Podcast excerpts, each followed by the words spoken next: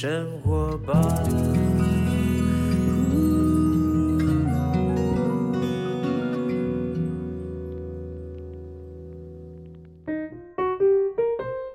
时间下午两点多，欢迎来到幸福生活吧，我是空中的 bartender 小马倪子君。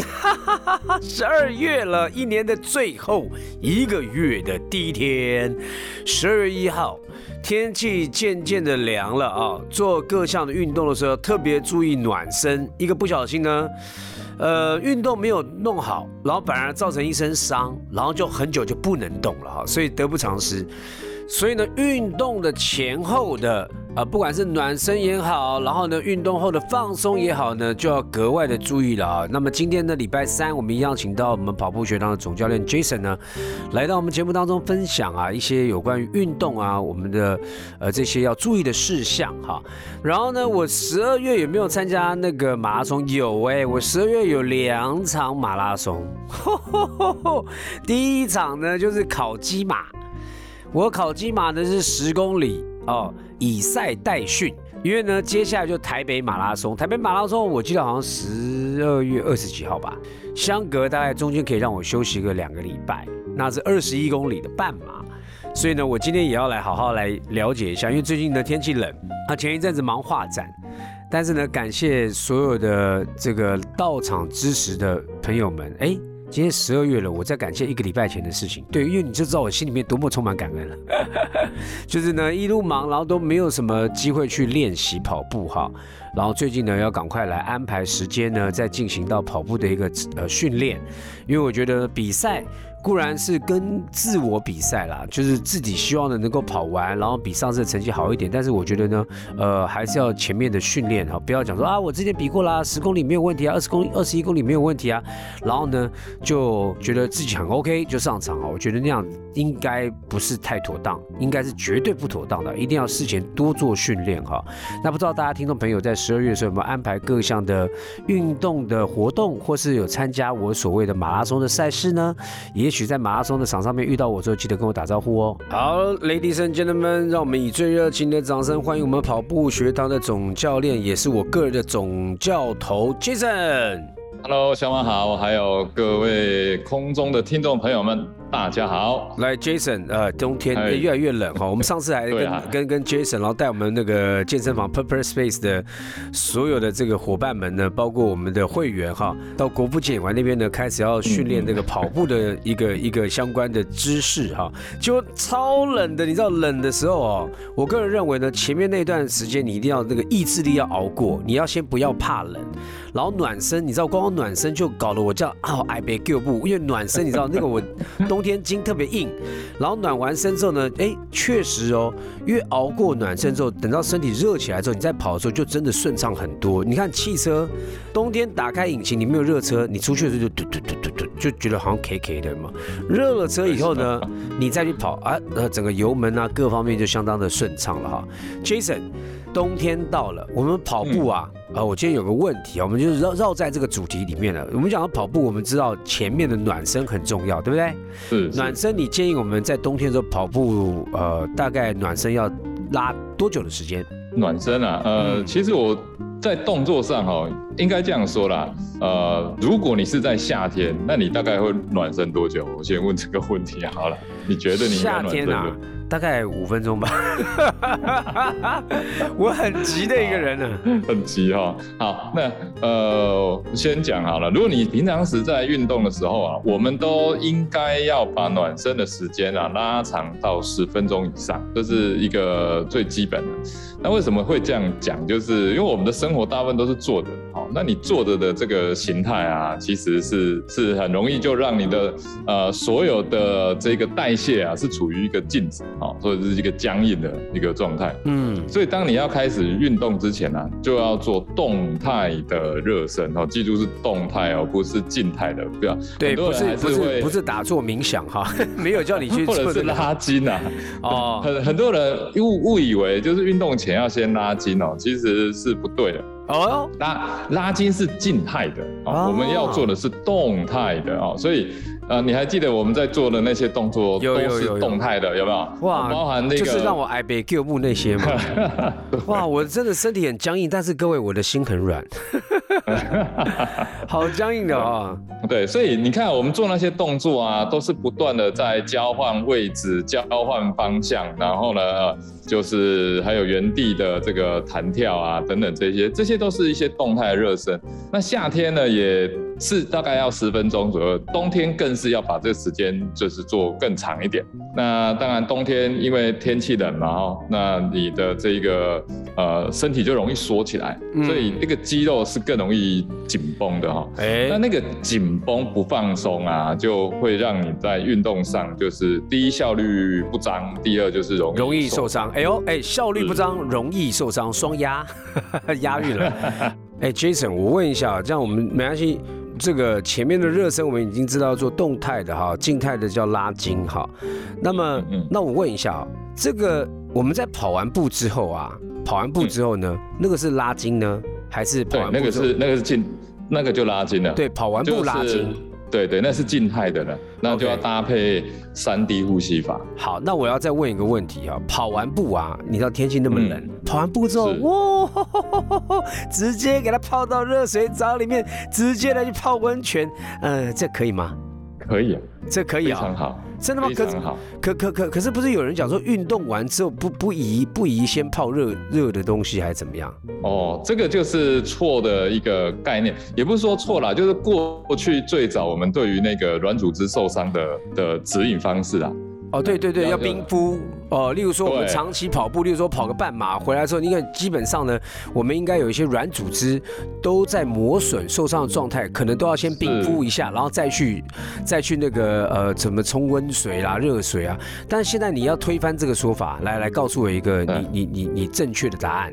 好，那个过去我们都对于呃运动过后身体会有轻微发炎嘛，那发炎就是红肿热痛，对吧？对，那通常我们为了要消除发炎这件事情呢，那冰敷一定是最直接、最有效的一个物理性，因为你冰敷之后呢，你那个皮肤红，因为红的话就是代表皮肤表层的这个微血管扩张，那肿呢就是在皮肤的这个下层，就是有很多的这个水分嘛，就是有点水肿啊，那肿胀。那热的话呢，因为在做代谢发炎的情况，它会热嘛，甚至是因为这一个呃这个体腔的压力变大，或者是去压迫到这个呃神经组织，就会有痛。所以冰其实是非常在早期，你会发现它是哎有效果的哦。是啊，我们以前打球肿起来或者被什么东西弄到，说哎赶快冰敷，对赶快冰敷啊，因为那个镇快冰敷，痛消肿。完赶快冰敷。对对对，就现在对结果到了今年二零二一年的十二月一号，你跟我讲说这个是不对的，哇，这个厉害了，来来，呃，哦，这个可以直接热敷吗？直接泡泡热水池、泡温泉是可可以的。是这个，甚至是你是受伤的时候啊，急性受伤、拉伤、扭伤，那你都不应该去做冰敷。好，那问题来了，为什么不应该做冰敷？因为冰敷就是把发炎的症状康荡下来，就不让你的组织进行自我修复。这是最主要的原因。那这个原因呢，其实从在十几年前定下来去做这一个呃 RACE RIC 的这个模式之后呢，在十年后同样定下这个定义的博士，他推翻了这个说法。那当刚刚开始推翻的时候，大家还是比较不能接受哦，尤其是冰敷要把它就是拿掉，所以刚开始对于冰敷，他还是建议说可以先不用。那逐步的，再到呃一九年的时候，哈，在英国的这个运动科学学院，还有很多的这个美国的这些呃运动学院的组织，就已经把这件事情定义下来。他讲的更明确，就是直接连冰敷都没有，直接就拿掉了，已经完全不需要冰敷。那除了不需要冰敷以外呢，同时应该避免消炎止痛药物的使用。那因为当你去做这件事情的时候呢，你整个的这一个修复啊是被禁止的，你的身体就不做修复了，这是一个很严重的问题。我懂，都是靠外力来，你自己本身的能力都把它先停止下来，那反而是不正确的一个方法。没关系，我们待会再来深度来，来把这个这个秘密啊给它揭发。为什么之前那个博士他自己会自打嘴巴呢？我觉得今天找 Jason 来聊这个哈。这个我们软组织啊受伤，运动过后的受伤呢，以前我们的概念就是冰敷，然后现在他完全要推翻这个。我倒是有一个曾经的经历啊，我去去访问一个那个烧陶玻璃啊，烧玻璃的师傅，那那个玻璃那个枪呢都是上千的温度啊，然后他在烧的过程当中，我说你有没有被烫过？他说被烫过。我说那被被被烫过怎么办？是要赶快冰敷？他说啊，你都那么烫了，你去冰敷，它不就就会更严重？他说这个时候要热敷。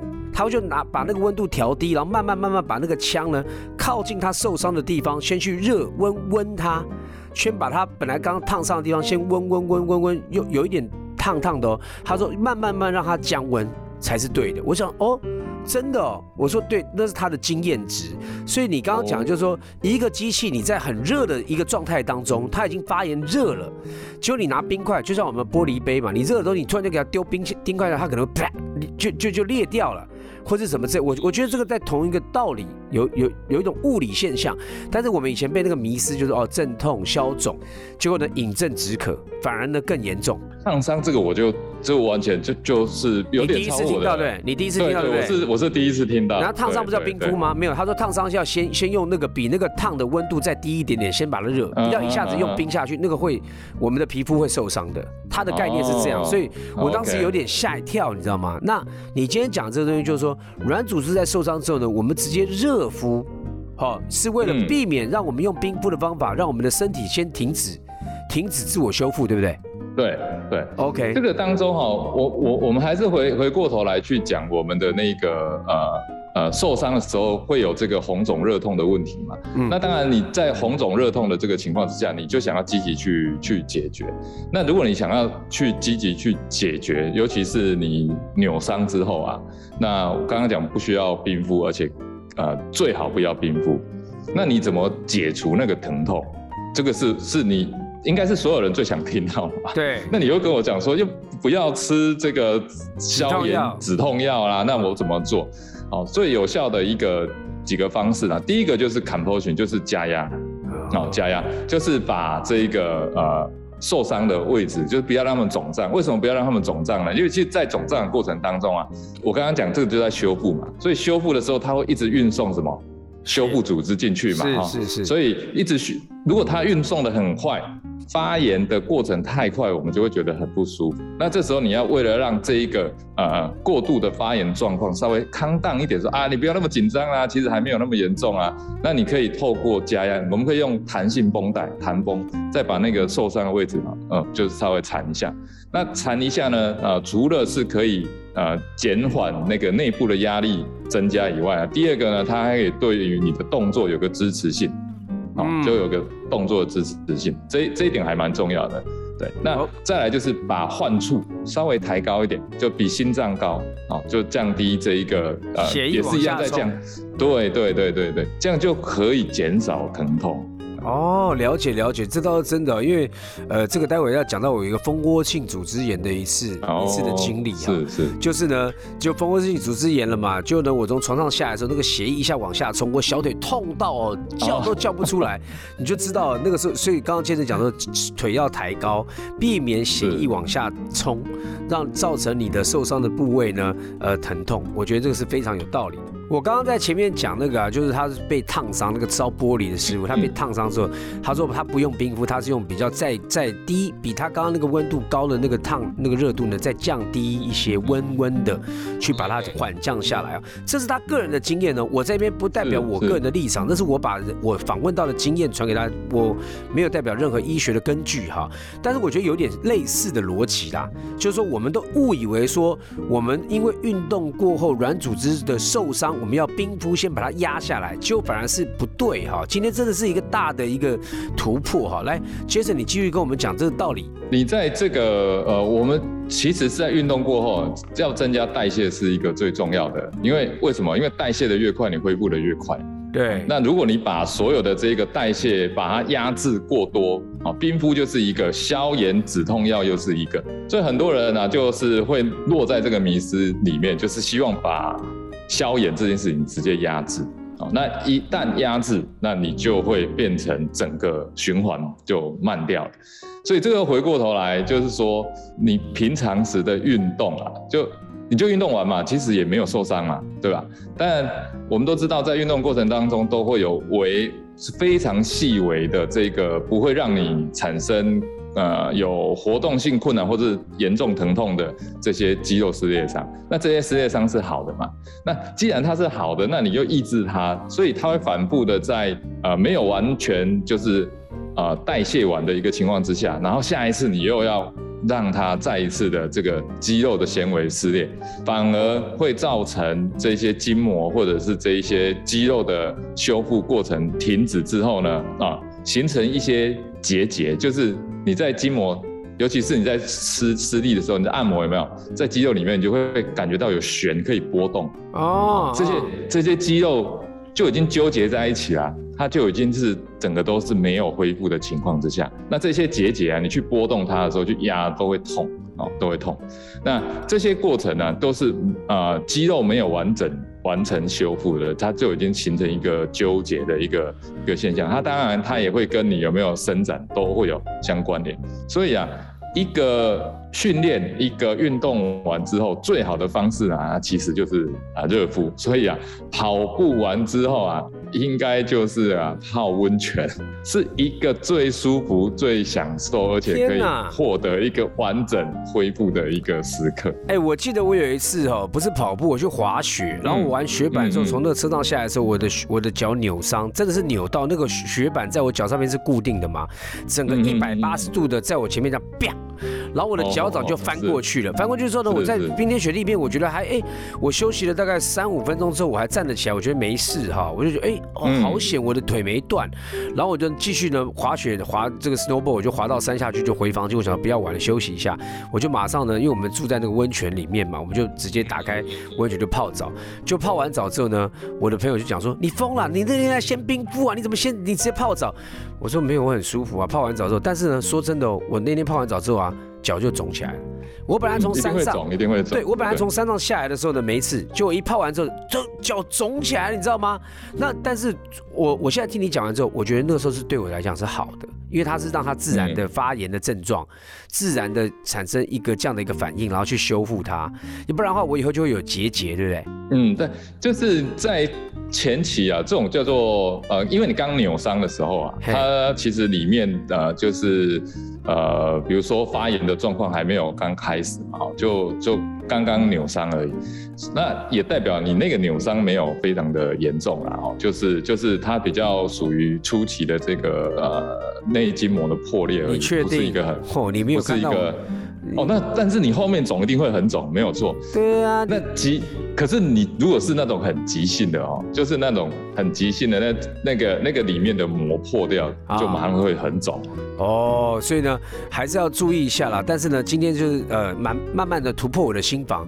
我这次跑完马拉松，就是太太浴缸放好水，我要去泡澡了。最后呢，我们来做个总整理。反正冬天呢，我们还是要动啊，不要冬天不要懒的。我们我们人是不需要那种冬眠了，我们不是蛇，不是什么动物啊，也不是熊，也不是熊啊。冬天还是要动，而且冬天我希望大家动得更勤快一点啊。但是前面的准备功夫做好，然后如果说有真正像我们刚刚所说到的软组织性的。受伤，来，Jason，很多人不知道什么是软组织性的受伤是什么样的感觉呢？是拉伤呢？是什么的吗？软组织就是骨头以外的，我们都可以称之为软组织。所以你像是这一个肌肉拉伤，这也是软组织。我们常称的扭伤，那扭伤的话，它又有是有的是这一个韧带，那有的位置其实只是到筋膜的部分而已。那筋膜发炎也可以热敷。对，都热敷啊，都热敷，好，都热敷，都热。呃，幸福生活吧的听众朋友们，呃，赶快把家里面冰块都丢掉吧，把冰敷包丢掉。没有啦，就是冬天的时候，记得所有的软组织受伤，大概刚刚也小雨大意的跟大家讲，就是你肌肉拉伤啦、骨头以外的，哦，这些呢，这个感觉到疼痛的哈、撕裂痛的哈，这些呢，就是在里面有受伤了。那那个发炎呢，我们统一叫做软组织的一个受伤，就请大家。热敷，那你建议大家的温度呢？一般泡温泉四十二度很 OK 啦，还要再烫呢，还是温的就好了？呃，差不多在这个四十一、四十二度是一个最好的一个，那就是温泉的温度啊。对对，温泉的温度是非常好。就是过去我们是有我看过一篇报道了哈，就是就是他是写四十一度到四十三度。好，那这一篇是在针对呃，就是热敷的恢复的温度，啊就它针对这个温度来来来做调查，四十一到四十三度是一个比较好的一个一个温度。那有没有要泡多久？嗯，泡多久哦？呃，其实是没有一定的时间呢。嗯，啊，好，但通常大概建议就五到十五分钟。那泡完之后，如果说像我之前滑雪那泡完之后反而脚更肿了，那是正常的现象吗？对，但是你要抬高，一样加压，就是像你那个情况啊，你、啊你已经是一个急性了嘛。啊那急性的话，它其实已经自我在在在进行修复了。对，那你这时候呢，如果外部的温度再进来的话，那是不是在加速它？是所以理论上你会更痛。哦，对，然后也会更肿。可是我们并，我们也会希望它在是一个可控的范围，所以在这个时候啊，你对它进行加压，就 compression 的部分是是还蛮重要的，OK，就是外部外部加压是是可以节制，啊。对，它是可以节制限制关节肿胀的情形更严重。明白明白，嗯我们也不是代表发言是要让它无限期的、无限的扩增哈。那另外一点还要特别提醒的是，我们现在所提的这一些都是在没有外伤的情况。好理解。那你你有外伤的情况的话，其实不建议就是直接就泡水啊，就是做做热敷哦，这个是不建议的。了解了解，好，这次谢谢 Jason 呢，今天来颠覆我们的以往对于我们运动后啦、软组织受伤啦，我们曾经有这种冰敷的概念啦，现在通通要推翻了。各位，这个与时俱进哈，医学呢过往也是从经历里面呢去断定，但是不见得它永远的是一个确定的事实哈。但现在的科技啊，跟各方面的运动也都是大数据了，有各方面的显示呢，很多的医学原来的道理被推翻了，所以呢，请大家换个脑袋。那大家也不要紧张，刚刚也问问了呃，跟问了 Jason 啊，如果你在呃软组织受伤之后呢，去热敷完之后有一些红肿的话，那是正常的现象哈。但是腿抬高，你哪里换步呢？就是比心脏高就对了，你不要让心脏的血液往那边冲，就减缓它的疼痛，然后以后呢，这个受受完伤之后修复会比较完整一点哈。再次谢谢 Jason 来到我们节目当中，谢谢。